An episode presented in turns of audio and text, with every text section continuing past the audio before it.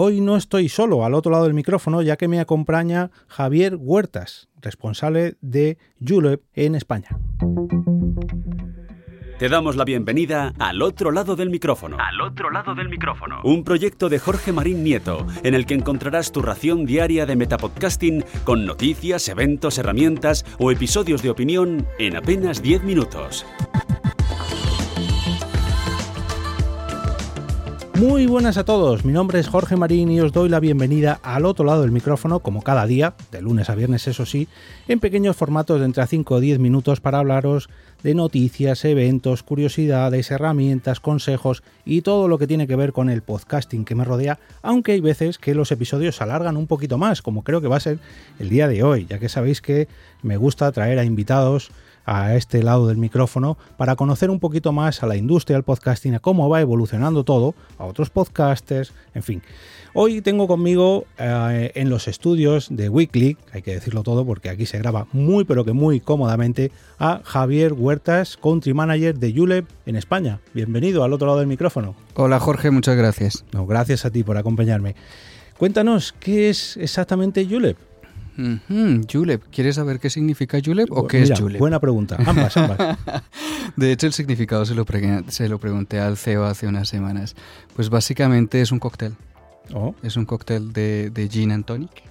Y ellos decían, bueno, tenemos que buscar un nombre, queremos hacerlo así, allí. alguien dijo, pues el cóctel. Dije, el cóctel y se quedó en el cóctel, Julep. Oh, mira, no sabía yo eso. ¿Y qué es Julep? Para acordarse de la marca viene muy bien, sí, sí, sí Eso es. ¿Qué es Julep? Es un marketplace de, de, de, podcast marketing que llamamos nosotros. Básicamente es una plataforma donde puedes encontrar diferentes podcasters y a su vez anunciantes que están interesados en explorar todo, todo este mundo y conectar anunciantes y podcasters, que podcaster hay un montón, y anunciantes tiene que haber lógicamente muchos más. Más que podcasters. y viendo el potencial del podcasting, pues les interesa estar ahí al lado. Justamente, mira, hablando del potencial, en particular en España, sabes que tiene un nivel de penetración bastante alto en Europa, pues hay muchos anunciantes que aún no conocen muy bien este mundo. Y si lo conocen fue pues posiblemente a partir del 2017, 2018, cuando alguien dijo, quiero hacer un branded podcast y todo el mundo quiere hacer un branded podcast, pero nadie les ha contestado la pregunta del retorno de inversión. sí, sí, que, también es una pregunta muy poco importante, apenas, apenas. Sí, sí, eh, bueno, Julep, si no me equivoco, viene de Alemania, aunque aterrizó en Estados Unidos y fue adquirida por Lipsyn, también una pequeñita de, esto del podcasting. Apenas lleva años y apenas tiene podcast. Correcto. Sí, mira, eh, Julep creció, nació en Alemania en el 2019 y el proyecto, el producto se lanzó en el 2020, a inicios del 2020. El producto en sí es el marketplace que tenemos más servicios y demás, pero principalmente eso es, ese es el ángulo que estamos explotando ahora mismo. Y eh, Lipsync, sí, es uno de los mastodontes de hosting y de alojamiento de podcasts, métricas, analíticas y edición de Estados Unidos y básicamente en el 2022 han adquirido diferentes empresas en muchas partes del mundo. Eh, hay que recordar que hay diferentes eh, actores en este mundo del podcasting, uno de ellos es las plataformas de alojamiento, el hosting, y cuando se dieron cuenta de que hay un ángulo de publicidad han dicho, uff, vamos a monetizar. Y en ese momento hay muchas de ellas que han decidido adquirir eh, empresas, startups en Europa y en diferentes partes del mundo que ya están haciendo monetización. Y parece mentira que el podcasting, que ya va, a cumplir casi 20 años, eh, tenga la penetración que está teniendo en los últimos años, como bien dices tú, a partir del 2017, 2018 y sobre todo a partir de la pandemia, fue cuando hubo ese gran boom, ya no solamente en España, sino en casi todo el mundo.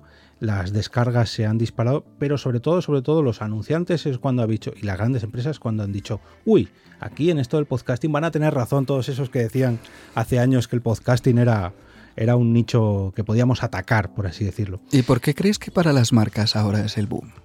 Yo creo que porque se ha hecho mainstream. Y yo creo que porque les empiezan a ver el retorno eh, y la inversión, que no es solamente, no, yo eh, grabo, o sea, pongo publicidad en un podcast y al mes siguiente tengo retorno, sino si me uno a un podcast durante media temporada, una temporada, fidelizo a todos esos oyentes y a todos esos podcasters, me uno con, con la marca de ese podcast y al final hago valer mi propia marca. O sea, no es tanto una inversión de retorno directo, sino más indirecto, y sobre todo hacer valer su propio. Y con los brandes ya ni te cuento. Hay grandes ejemplos. Mira, yo te voy a dar mi versión y es, eh, hoy en día el marketing en general, los canales, los soportes, eh, hay una nueva tendencia que es que los usuarios generan el propio contenido. Lo vemos en TikTok y demás, contenido muy corto. Y para mí el podcast es el reflejo de todo esto. Es no solamente el locutor de la radio tradicional que también está haciendo su podcast, pero los nuevos podcasters, algunos de ellos no son locutores. Pero el contenido, la forma como hablan es bastante genuino y a mí me gusta bastante esa palabra. Creo que ningún podcaster debería dejar eso a un lado, la parte genuina del contenido que se está haciendo, esa parte eh, no guiada por una marca o por una agencia o por la publicidad acerca de lo que yo voy a decir, porque eso es lo que mantiene las, las audiencias enganchadas.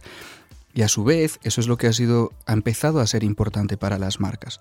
Yo te digo la verdad, casi todos los días tengo reuniones con marcas globales, locales, medianas, pequeñas, unicornios, aplicación, lo que quieras, ¿vale? Y muchos de ellos en el 2017 y 2018 me decían, eh, Javi, yo quiero hacer un, branded podcast. Y yo les decía, ¿por qué? Me dicen, no, es que empieza a ser importante, pero tú has dicho casi 20 años. Ellos me decían, es que los podcasts de hoy en día son pequeñas comunidades. Alguno, y esto lo digo a un lado del micrófono, decían, esto es muy freak.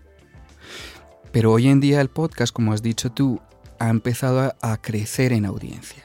Entonces, para una marca global, cuando tienen unas audiencias aceptables, y me preguntarás tú, ¿qué es una audiencia aceptable? Bien, pues una audiencia aceptable es el 10% de la población de cada país que puedes impactar. Así que para una marca global, cualquier canal que no cumpla ese requerimiento, y obviamente no es una ecuación, pero muchas veces lo ven así, lo que les interesa es la audiencia y el alcance que pueden tener dentro de esa audiencia, porque lo único que buscan en ese sentido son KPIs de branding y es un recuerdo de marca, es posicionamiento, es awareness, así que el 10%, el 10 de cada país me vale. Y esto lo cumple tele, lo cumple la radio, TikTok, Facebook, Instagram y así mismo hacen los media plans. Así es como empiezan a ver los canales. Y el podcast, obviamente no hay un podcaster, por lo menos yo no lo conozco, que tenga 4 millones o 5 millones de escuchas al mes en España. Pero la comunidad de podcasters sí. Y si los dividimos en verticales, también. Eso es. Sí, sí, pues esto me lo voy a grabar yo para ponerlo cada vez que me pregunten ¿por qué crees que el podcasting está triunfando y por qué que, este, que es tan atractivo para los anunciantes hoy en día? Vamos, el discurso te lo compro ahora mismo. y, eh, precisamente sobre esto quería preguntarte, em, ¿en, ¿en Julep buscáis solamente grandes podcasts con grandes audiencias o pequeños podcasts con nichos muy concretos que el anunciante diga, no, vamos a atacar al nicho, véase, no sé, tecnología o entretenimiento eh, ¿Podemos repartir ese anunciante entre varios podcasts o buscáis un único podcast maestro? No quiero decir los más típicos, pero que haya un súper masivo. Pues mira, esa pregunta te la voy a contestar primero con... Volviendo a las marcas, claro, ¿quién tiene más audiencia? Las cadenas de radio, ¿verdad? Y estas cadenas de radio desde muchos años atrás, pues claro, vienen enfrentándose a diferentes retos y uno de ellos es pues este mismo el podcast, así que han volcado todos los contenidos de radio tradicional a radio digital, reduciendo la cantidad de cuñas que habían por hora. Mm. Y a partir de esto han dicho, bueno, pues nos vamos a volcar en el formato podcast. Así que si yo soy una marca que pienso de una forma tradicional, lo primero que miro es quién tiene más audiencia y me voy a los primeros podcasters. ¿Es esto efectivo o no? No lo sé. Eso depende del proyecto, del trabajo en conjunto, pero te puedo decir que muchas veces estos podcasts que tienen muchas audiencias, pues tienen algo que en marketing llamamos el efecto 40 principales, y es que están puestos allí y se siguen y, generan audiencias, muchas audiencias. Entonces, cuando me preguntas, bueno, ¿y Julep con quién trabaja? Pues mira, nosotros creemos en diferentes eh, valores y uno de ellos es democratizar y para ellos no puedes seleccionar tanto. Obviamente, y hablando en plata, si tú eres un podcaster que tiene 2.000 escuchas al mes, pues mira, lo que te recomiendo es que empieces a monetizar con eh, programática o algo más automatizado para que aprendas cómo funciona todo, todo este mundillo de la monetización y de la publicidad, el audio y demás. ¿Por qué? Porque al final este mundo se mueve por CPM. Un CPM es el coste por mil. Si tienes 2.000 escuchas, y trabajas en un CPM en España, lo siento, pero es así, Sí, sí. eh, son 8, 10, 15 euros. ¿Cuánto vas a hacer? 30 euros. Pero cuando un podcast empieza a tener más de 10.000 escuchas, es muy nicho. Y volvemos a la palabra genuino, tu audiencia está muy enganchada a ti. eh, en ese momento empieza a ser muy interesante para, para las eh, agencias y principalmente para las marcas. Nosotros cómo lo seleccionamos? Pues mira, esto depende de la cantidad del presupuesto con el que viene el cliente. Ese presupuesto lo llevamos a un entendimiento de CPMs y asimismo decimos, pues mira, con este artista, yo llamo a los podcasters artistas, ¿vale? Me gusta, me gusta. Es que la voz es una... Sí, sí. La cuestión es que eh, así seleccionamos los, los- los planes de medios, ¿sabes? Decimos, oye, mira, yo quiero que pruebes en este vertical, en este otro vertical, y mira, estos tres podcasters tienen una audiencia bastante interesante. Y así mismo vamos haciendo los media plans. Es verdad que a veces uno solo cubre todo el presupuesto, todo el budget que tenemos, y a veces ni con 15 podemos cubrir todos los presupuestos. Pues interesante, interesante saberlo porque lógicamente ahí está vuestro trabajo de saber aconsejar y repartir al, al cliente o al, al patrocinador o bueno, a la marca que quiere eh, asociarse con estos podcasts y decir, no, no, mira, con este presupuesto, este podcast, con este otro, a estos podcasts. Vamos a intentarlo por aquí, vamos a intentarlo por allá. Al fin y al cabo, vosotros sabéis de, de esta publicidad y nosotros los podcasters lo que tenemos que hacer es dedicarnos a grabar y a crear nuestro propio contenido, que es al fin y al cabo lo que tenemos que, que repartir. Claro, esto hace 10 o 15 años cuando los podcasters nos tendríamos que hacer todo, pues era al final muy complicado. Tienes que prepararte el contenido, grabarlo, venderlo, las redes sociales, ahora ya no, ahora ya por suerte cada vez somos más actores y cada vez esta industria es más grande y, y hay cada vez pues eh, más fases, ¿no? Más niveles y como decías tú, un CPM para 1000, 2000 escuchas al mes, bueno, pues sí, algo cobrarás, pero ajustado a esas descargas. Lógicamente, cuanto más suba y cuanto más valor tenga ese nicho, pues mejor. Eh, ¿Y hay algún que, que sepáis ya con, con, lo que habéis trabajado, algún, alguna categoría de podcast que digáis, esta es la que más la que más nos piden los clientes, no sé, los True Crime o los podcasts de entretenimiento, alguna que digáis, esta es la que automáticamente los clientes van a por ella, a la tecnología que hace tiempo estaba tan de moda, las series. Uh -huh. Pues mira, las estadísticas que he visto yo y, y las, la poca información que hay, para ser honestos, en España, eh, creo que hay una sola plataforma que tiene datos, sabes, que yo puedo revisar y que todos sí. podemos revisar. Spotify también reporta algunos datos, de quien te fías, pues tienes que mirar un poco, no todos reportan todo. Sí. La cuestión es que, según lo que ellos reportan, True Crime está en una de las primeras posiciones y demás de consumo. Eso te iba a decir. Pero hay una palabra que has dicho antes que es muy importante y es vosotros aconsejáis a las marcas y a los podcasters también. Así que, antes de, de, de contestarte tu pregunta, Julep, evidentemente nosotros tenemos la tecnología, ¿sabes? Pues hacer una compra programática y podemos hablar aquí de programática lo que quieras. Pero antes de hablar de ello es ese agente de antes, ¿sabes? Eso es lo que hacemos nosotros. Ese es el expertise que tenemos nosotros. Por eso cuando apostamos por España, creamos un equipo en España. Porque yo necesito a alguien que me dé el toque creativo para el podcaster y para la marca. Hay que aconsejarles cómo hacer una cosa o la otra. Y cuando hablamos de las de los verticales, pues mira, eh, en un principio llegamos a España y yo dije, bueno, que puede funcionar negocios, ¿no? Y empezamos, venga, vamos a explorar negocios. Empezamos a adquirir podcasters, shows y demás de negocios. Sí, funciona. Pero luego conocí una marca en Alemania y me dijo, mira, Javi, negocios es nuestro vertical. Pero hemos probado bastante en diferentes países y el true crime es lo que nos funciona. Y yo, perdona. Y cuando digo nos funciona, que también es muy importante esta palabra, no estamos hablando de KPIs de branding, no estamos hablando de cuánta gente te ha escuchado, es que hay algunos podcasters, hay algunos programas y hay algunas colaboraciones entre marcas y podcasters que generan ventas, conversiones, performance, que llamamos hoy en día marketing. Así que, claro, eh, cuando alguien dice, uff, genera conversión, ¿y por qué? Un true crime es una parte de creatividad, y creo que en esa parte todos tenemos que trabajar más. Las marcas, obviamente, ellos tienen unos guidelines que no se pueden salir de allí. Claro. Entre menos global sea la marca, más fácil para hacer podcasting. Y luego los podcasters, muchos de ellos o venimos de la radio o venimos influenciados por la industria anterior y creemos que crear una mención es narrar un script. Esa es la Mm. radio. El script viene comandado, pues, evidentemente, por la agencia, por la marca, por 50 personas que tienen que revisar el script y validarlo. Así que eso es lo que vas a leer y no te puedes salir. Totalmente. Pero esto es podcast, genuino. Así que así mismo deben de ser las menciones. Bueno, pues mira, precisamente me gusta que digas eso porque yo aquí siempre lo hago así. Yo con, con los patrocinadores que he tenido les paso, pues eso, los claims de, mira, eh, he preparado para estos cinco capítulos estos cinco claims y normalmente todos me han, me han dicho lo mismo. Sí, sí, es tu podcast, acomódalo a tu contenido y a tu podcast. Creo que jamás, nunca nadie me ha dicho, no, no, tienes que poner o bien esta cuña o decir este texto. Al contrario, así que me gusta mucho que penséis así porque, oye, yo creo que los podcasters lo van a agradecer y las marcas que se fíen van a al final acomodarse, digamos, a este formato que, que, como bien dices, es muy parecido a la radio, pero a la vez es muy, pero que muy distinto. Yo creo que tenemos que jugar en otro en otro terreno de juego, aunque sea el mismo balón, pero en otro terreno de juego. Y los oyentes, al fin y al cabo, aunque compartimos oyentes, pero son distintos también y la manera de hacer publicidad es distinta también. Es que, eh, como, como bien decías antes, TikTok es una cosa, Instagram es otra, las páginas de Internet son otras, los podcasts son otra cosa, y la publicidad tiene que entender el formato podcast para adaptar a un nuevo lenguaje publicitario adaptado al podcast. Yo creo que, que vais a vais a ser eh, muy buen muy bien, como decir, muy buen balón para jugar en este terreno de juego llamado podcast.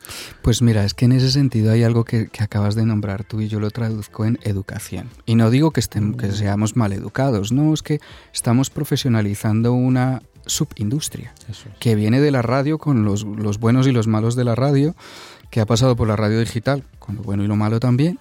Y ahora tenemos un formato que de hecho de cara a los precios, los CPMs y demás, se ha puesto CPMs de lo que consideramos, pero realmente no se le da el valor real al canal.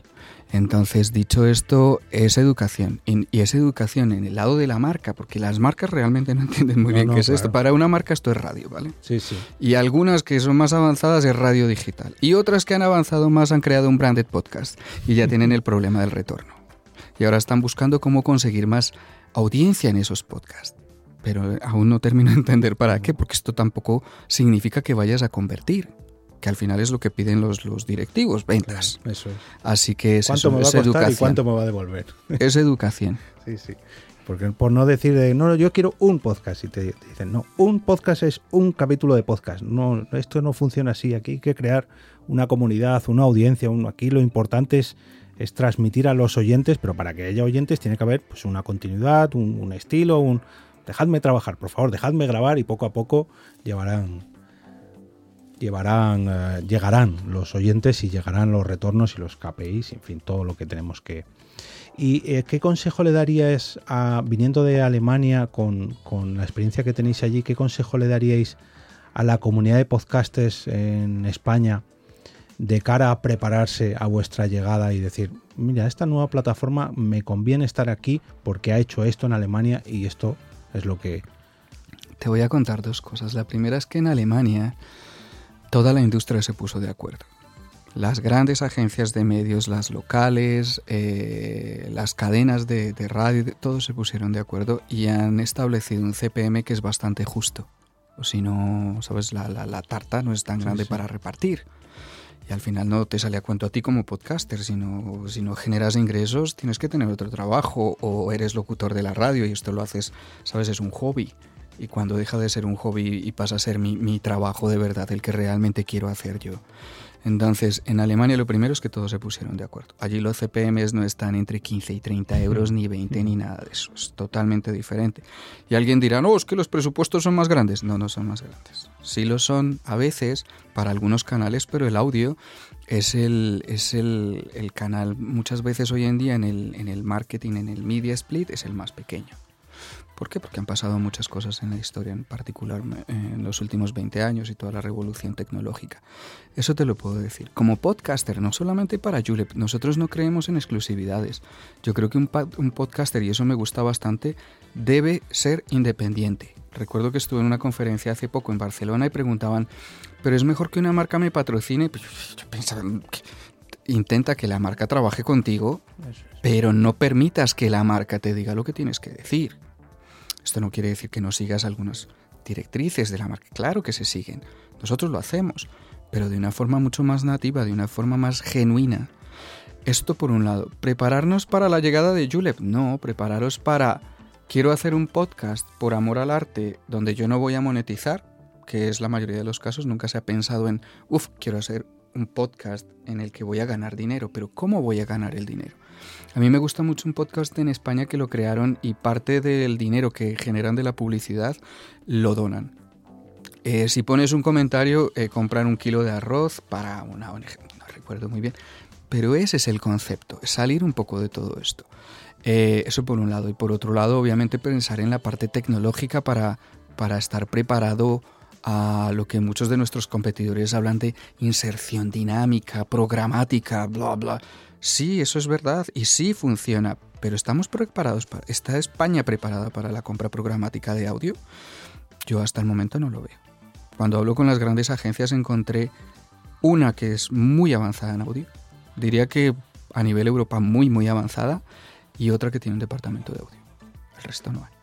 Solamente países como Rusia, como Estados Unidos, sí en cada agencia tienen un departamento de audio y hacen innovación en audio y venden audio a sus clientes y les explican el por qué el audio es tan importante. Prepararnos. La parte tecnológica es importante tenemos que seleccionar un alojamiento, un hosting que, sea, que esté adaptado a lo que yo quiero y que sea un precio justo. Porque también hay hosting que pueden costar 40 euros y otros que cuestan 250 si quieres todo. Y algunos que te promocionan y otros que te hacen eventos en vivo. Y... Pero hay que, hay que ir un paso atrás. ¿Para qué quiero yo este podcast? Y a partir de esto, es verdad que trabajamos con una chica que es bastante experta, que maneja eh, podcasters en Alemania, que además es bastante conocida en Estados Unidos y habla español, con la que queremos hacer diferentes talleres eh, en España a partir de cómo planear el contenido, qué contenido puede ser monetizable y qué contenido no, eh, quiero convivir con estas marcas como y la parte tecnológica puedo hacer una inserción dinámica. ¿Cuántos episodios tengo? Tú tienes 700, ¿verdad? Sí, casi 800 ya. Vale, pues ahora métele marcas a 800 porque lleva un jugador nuevo a España. Lo que tienes es que estar preparado para cualquier jugador y lo que yo siempre aconsejo es mucho cuidado con las exclusividades. Porque hay exclusividades con letras pequeñas de, vale, sí puedes hacer publicidad, pero solamente de lo que yo te diga, a la hora que yo te diga, como yo te diga. Y somos un ecosistema abierto, pero no puedes trabajar con ellos ni con ellos. Eso para nosotros no, no tiene ningún sentido. Fíjate, eso ahora se está empezando a ver en España. Quizás no es la parte negativa, para mí sí como creador, eh, pero de vender nuestros podcasts a esas exclusividades, la gente se empieza a dar cuenta ahora, pasados los años, eh, mm, es que vendí mi podcast a esta plataforma o a, esta, a este patrocinador y ahora, claro, ahora si quieres tienes que empezar otro nuevo proyecto y es empezar de cero. Entonces, piensa bien lo que haces y con quién firmas. Eso es, exacto. Creo que, y me atrevo a decir, lo que he visto en España ahora mismo, las plataformas de, de distribución, y algunas plataformas de hosting y monetización básicamente han entrado en una guerra de quiero que seas mi exclusivo. Mm, y es que para mí, bueno, sí, alguien, uno de nuestros competidores me decía, no, es que no queremos confundir al mercado. Este artista es mío. vale, pero ¿y si les damos la oportunidad a ellos de que ellos escojan? Y de que trabajen con todos nosotros y de que si tú le ayudas a monetizar en la TAM mejor, pero yo no tengo esa monetización allí, pero en España yo soy bueno y tú no tienes equipo en España, dales la oportunidad a ellos de que ellos escojan. Para mí esa es la lógica pero eso depende de cada podcaster y si mi recomendación es mucho cuidado con las exclusividades, pero en el podcasting hay muchas cosas. Sí, bueno, eso en todo, sí. pero bueno, el, podcasting que empezó algo como multidistribución, ¿no? ese famoso RSS, ese famoso feed que nos dio tantos oyentes, ahora precisamente los empezamos a recortar y empezamos a, no, no, no, vamos a dejar que todo siga expandiéndose y expandiéndose, que llegan nuevas plataformas, bueno, pues allí también estaremos, que ahí también nos tienen que acompañar nuestros anunciantes a todas las plataformas posibles, que yo creo que es lo bueno precisamente el podcasting, que no, no yo solamente soy, poniéndolo en el ejemplo del vídeo, yo solamente soy de YouTube o de Twitch. No, ¿por qué? Si puedes emitir en todas, no, no, no hay problema. Oye Javi, pues no te quito más tiempo, ha sido todo un placer, de verdad. Me vais a tener con Julep ahí desde el primer momento, porque yo me apunto a todo lo que tiene que ver con podcasting y nos veremos en más eventos de podcast aquí en España. Muchas gracias. Un verdadero placer.